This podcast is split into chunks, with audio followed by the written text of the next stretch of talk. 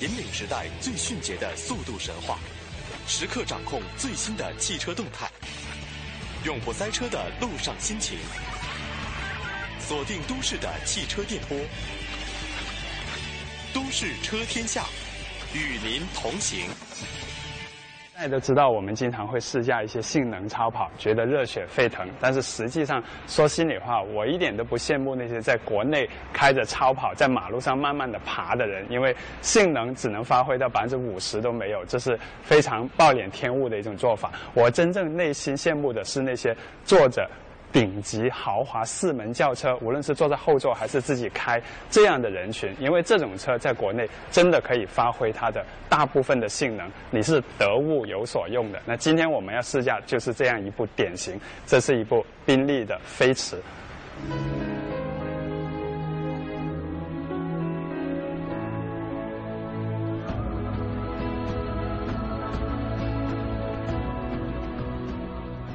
宾利飞驰呢，以前是从宾利的欧陆 GT 这个 GT 跑车的系列细分出来的一个四门版本，但是在二零一三年呢，他们推出了全新的第二代的飞驰，那这一代呢，就真的是完整的一个四门车，从零开始设计。那从车头看呢，它还是跟欧陆 GT 就 Continental 是一个家族的面貌，但是怎么去识别这两个车呢？欧陆 GT 的灯呢是里面大。外面小的，然后飞驰的灯呢是里面小外面大的，所以这是从前脸识别这两个车的最好的方法。当然从侧面来看呢，这就是一部完全有自己的识别性的车子，全新设计的一个四门的造型。我特别喜欢的是它这条肩线。都不能说是腰线，因为你看它这里呢是一个立体的一个截面，手都可以这样放在这里，所以它的就像人的肩膀一样是隆起来的。同样去到尾部这个地方也是手可以放在这里，所以给人一种不能说很有肌肉感，但是。很稳重、很有力量的感觉。那在尾部呢？新一代的飞驰的灯跟以前有很大的变化，它变得更加的方形。我觉得识别性是提高了，但是从整个啊车型的性格来说，好像比原来要更加沉稳，或者年纪要大了一点。这个灯给我的感觉像五六十岁的人，那以前的飞驰呢，可能给人感觉像三四十岁的人。但最特别的是，这个车尾呢是没有任何一个英文或者数字的，它原厂就是这样，没有。任何的数字，这是低调又极其有自信的一种表现。我很喜欢这个设计。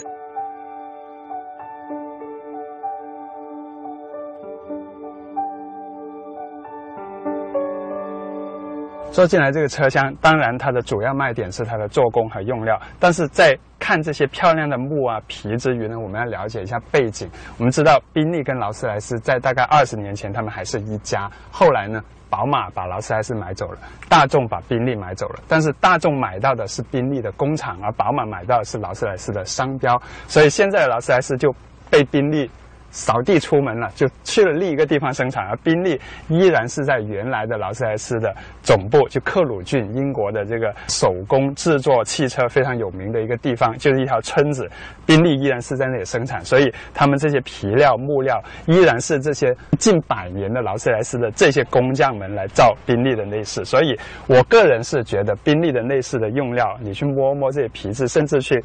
秀一下，还有这些做工细节缝线，你认真看的话，我个人还是认为宾利比劳斯莱斯是要更精致一点、更漂亮一点的。当然，这是非常非常细化的区别了。包括这些木，那我们今天开的这一台呢，是一个黑的钢琴木，这是很高级的木。但是我个人呢，不喜欢这种看上去像塑料一样的木，我还是喜欢那种有雀纹、雀眼纹的那种木头。在那种木头的版本上呢。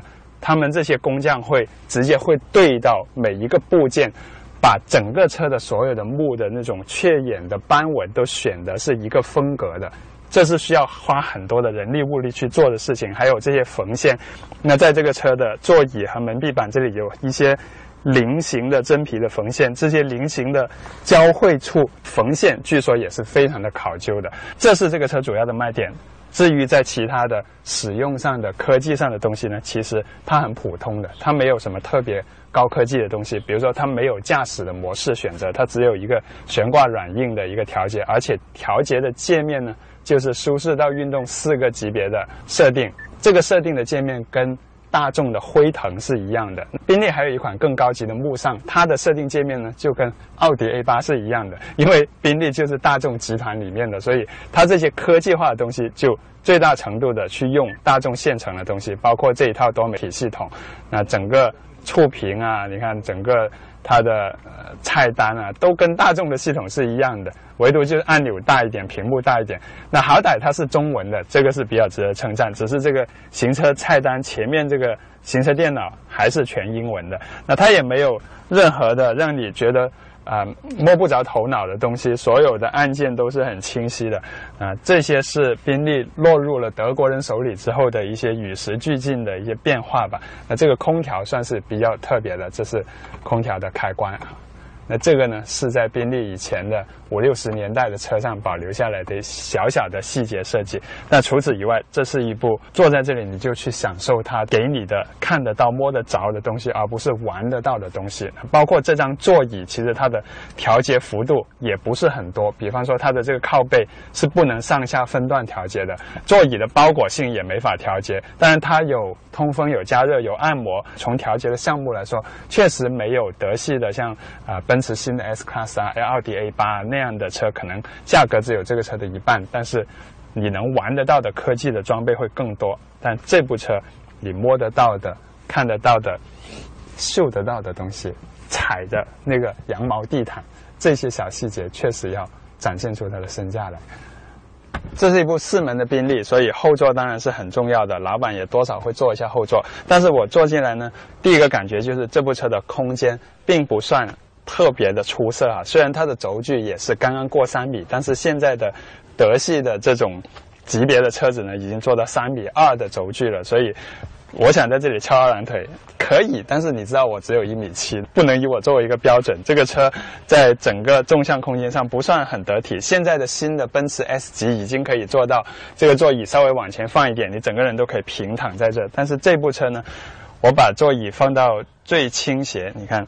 倾斜的角度也不算很大，好，已经到最斜了。你看，就现在的这个位置，对，已经到底了，还没到四十五度，可能只有三十度都没有。那这就是它最舒坦的一种状态了。所以，空间不是它的卖点，还是我刚才说的，你看得到的、摸得到的，包括这个顶棚，都是一整片的。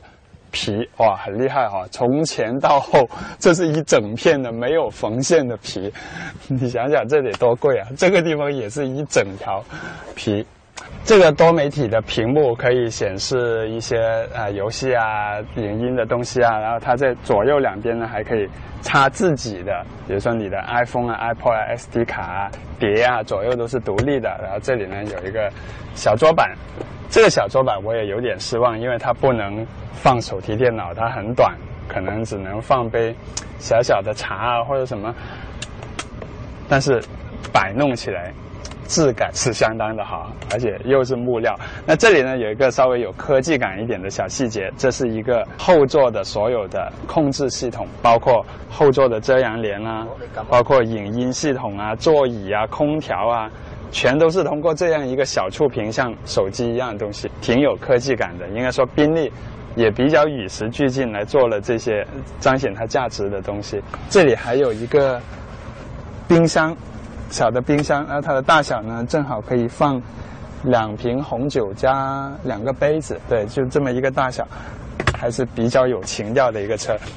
这个车的后座呢是只能坐两个人的，因为它中间呢是没有设置座椅，而且也没有安全带。还有一个小的细节，大家看看这个地毯，这是一个长的羊毛的一个地毯，这个地毯真的是很软的。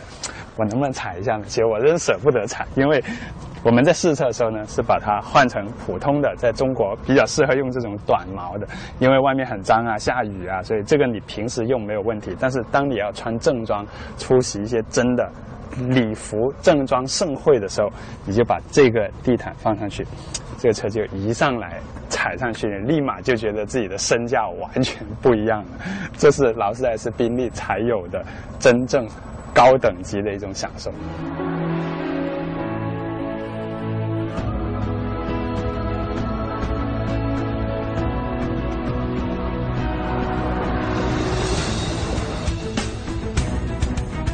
飞驰因为是从欧陆 GT 的平台衍生过来的，所以它一直以来都是用跟欧陆 GT 一样的一个发动机，就是6.0 W 十二，是两个 V6 合起来变成十二缸，一个很独特的一个发动机，但是加上了双涡轮增压，这个呢是它跟旗舰的奥迪 A8 和大众的辉腾区别开来的一个地方。它加了双涡之后呢，它的动力就变得非常的厉害。这个车有啊六百一十六匹的马力，六百一十六匹，完全是一个。一线超跑的一个性能，加速时间也很厉害，百公里官方数据好像是四点六秒，然后极速是三百二十公里。那大家知道我的车评其实很少去背诵这些性能数字，何况是这么一台根本就算给你足够好的路况，你也不会有兴致去挑战它的这些性能数据的这样一台车。但是我为什么要说，就是告诉大家，其实它是有很强大的能耐的，只是说它用一种。很特别的方式去表露出来，就是很温文尔雅的性能。因为这台车在日常开起来，完全不觉得它是有六百多匹马力的一个猛兽，它开起来是很柔顺的。然后它的八 AT 的自动变速箱呢，也可以把这个动力梳理的很顺。看着转速，你会看到它其实也跟正常车一样，该 kick down 的时候 kick down，啊，该升档的时候升档，它也没有什么很特别的地方。但是，任何时候你一脚油门踩下去，首先它够力，第二它又来得很顺，这就是整个车的感觉。那我比较感兴趣或者说特别想去验证的是这台宾利的飞驰，它到底在隔音滤震方面能达到一个什么高度？因为大家知道，我前阵子试了奔驰的新一代的 S Class，我在 S Class 的车评里提到，它是有志向去挑战宾利这样级别的车。但是今天我在开这台宾利飞驰，我发现它的滤震隔音还是确实是在目前新一代的 S Class 之上。尤其是国内的 S Class，它是没有一个叫做 Magic Control 的一个很高级的一个魔术底盘，在中国版是没有的。那所以现在在国内你们买到这台宾利的飞驰，它在行车品质上。跟 S Class 不是在一个档次。那当然，这部车也没有像劳斯莱斯的 Phantom 那么极致，因为 Phantom 是让你跟外界有隔绝感，但是这台车呢，并没有完全的隔绝。你加速的时候还是能听到一点发动机的声音，然后碾过一个井盖的时候还是能听到一点这个底盘的声音，但是这个声音真的是非常细微的，保持了顶级车应该有的那种得体，还有。贵气，但是它又不会让驾驶者跟路面完全的隔绝。我觉得这个可能是因为飞驰这个车始终是在欧陆 GT 的平台上衍生出来，所以它是有一点点跑车的底子的。这也让这个车开起来虽然还是一个明显舒适型的车，但是不会很沉闷。我是很满意这台车在底盘、动力这些方面交出来的功课，还有它的性能水平，确实是很厉害的。但是呢，我不太满意的是它。在人机界面上还是感觉有点老派，比如说它的换挡的档杆不是电子档杆，然后也没有什么驾驶模式可以选择。它的悬挂呢是一个很简单的，类似于大众辉腾的系统，就是舒适到运动有四级可调，但是它也没有给一个自动的一个功能，所以很简单。变速箱也就一个 S 档，也没有其他任何的模式变化。包括在停红灯的时候，我想要一个 Auto Hold，它也没有。整个感觉呢，就这是一部简单的，但是本质非常好的车子。啊，开起来你不用去特别的去玩弄它什么东西，或适应它什么东西，这也是对的。一方面，宾利的用户群体的年龄可能会偏大一点啊，不喜欢玩太多的电子化的东西；另一方面，我觉得我个人一直有一种。思想就是豪华车越高级的车越豪华的车，你应该工程师帮我把这个车设定好再卖给我，而不是你卖给我，然后还要我自己去找各种各样的设定，去找一种最适合我自己的设定，这是我的一个逻辑。所以把所有的东西调好，简简单单一坐上来就享受的去开它，我觉得这也是英国车一个啊应该有的一种气质。当然，必不可少的是体验一下这台车的后座呢，装备啊这些东西，我刚才已经说过了。当然，呃，不算特别的顶级，但是还算是应有尽有的。看着电视，那我的身体的感受呢，首先是安静依然是跟前排差不多的，你不会听不见声音，但是也不会听到任何的吵杂的声音。但是底盘的动作呢，比前排要更多一点，就是走过一些井盖的时候，动作会更零碎一点。不过车子的安稳度很好，高速的时候过坎啊什么，完全不会有抛跳。整个车还是可以很贴服、很安稳的。如果你在上面写点小字啊，或者说。不知道喝喝酒行不行啊？但是整个车还是一个挺安逸的车，但是谈不上与外界有很强的隔离感。最后，我跟大家分享几个小信息。那第一呢，就是关于销量。那宾利在中国市场的销量呢是全球排第二，美国是第一。但是这台宾利的飞驰就这一个车型来说，它在中国的销量是全球最高的，胜过美国。所以这是一部。中国市场非常需要、非常适合中国市场的车子。第二个信息呢，就是。他们因为重视中国市场，所以专为可以说是专为中国推出了一个不是我们今天试的这款十二缸，而是一个 V 八的版本。这个车刚刚在上个月的日内瓦车展亮相。那这款车呢，会比我们今天试驾的这个价格要便宜大概一百万。那今天我们这个是四百三十五，那 V 八的版本大概是三百万出头，所以那个对中国的很多买家来说又会是一个好消息。第三个信息呢，就是经销商跟我分享的一个很重要的信息，就很多人都以为。宾利飞驰的用户就一定像我刚才这样坐在后面，就是老板，然后由司机来开车。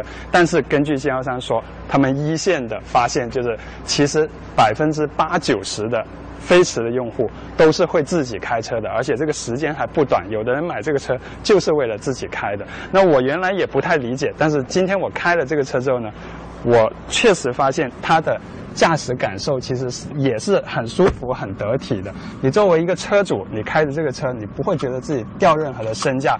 驾驶区的氛围，包括开起来的愉悦感都很好，完全不亚于你坐在后座。甚至我觉得后座还让我有点小失望。但是这个车的驾驶感觉给了我很大的惊喜，所以这是我今天对这台宾利飞驰的一个很重要的发现。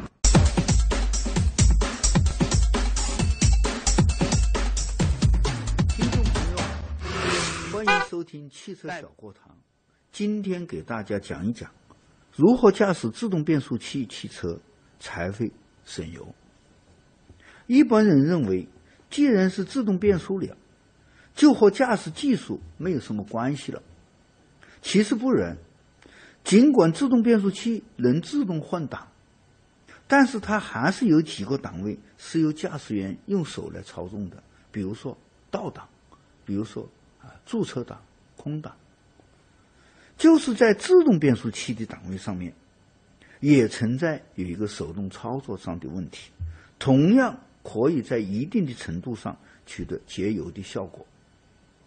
很多的自动变速器上有一个按钮开关，叫做模式开关，它有经济模式、标准模式和动力模式三种可供选择。在汽车行驶条件较好、道路也比较好的时候，如果你不想做飙车的话，那么可以选择经济模式。这时的油耗一般来讲是最经济的。加速的时候不要猛踩油门，应该缓慢平稳的加大油门，应该使发动机转速与档位相适应，逐步增加车速。避免动力的丢失，尽量保持油门被踩下约一半的深度的位置上面，也就是让发动机运转在经济转速下，控制汽车在经济车速下运行才会省油。还有一种办法是快速升档，也叫省油。具体的操作方法是，在热车起步以后，就用较大的油门加速，使发动机转速达到每分钟两千八到三千三百转左右，立即松开油门，稍微停顿一下，啊，让变速器的档位自动的由一档升到二档，再较大的踩下油门，使发动机继续加速。如此，变速器的档位由二档升到三档，再升到四档。过后，就将油门呢维持在一个比较稳定的位置。这种快速提前供油、要升档位的办法，不仅可以省油，而且在一定程度上还降低了发动机的噪声，减少了磨损。自动变速器油在使用了一段时间以后，也会变质，也会变污染。一般是五六万公里左右就应该更换自动变速器油，如不及时更换，它就会增加机件间的阻力，有的时候会产生空油门现象，在换挡时会白白的浪费掉了动力。相应的也多烧了燃油。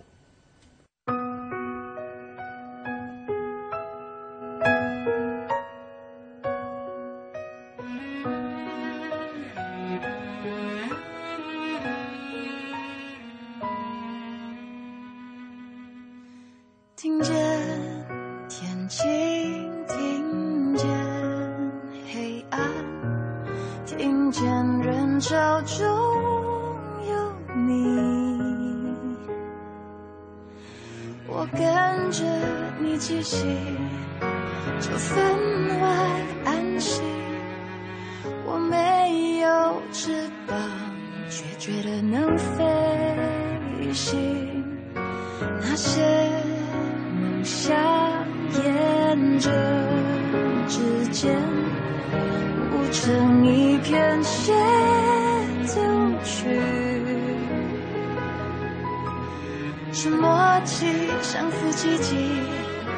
若有谁在牵引，逆光前进，却飞不可。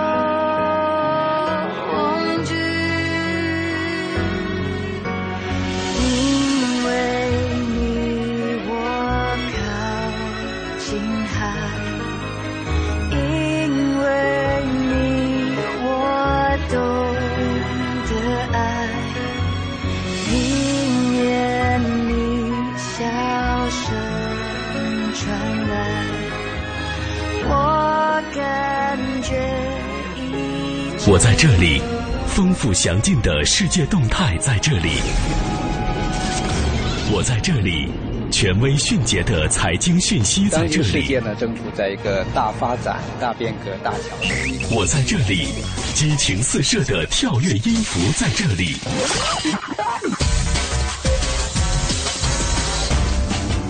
我在这里，体贴实用的生活妙招在这里。我在哪里？快乐与感动就在哪里？我是谁？FM 八十七点八，八十七点八，一零四点九，AM 一二一五，中央人民广播电台华夏之声，我们一起在路上。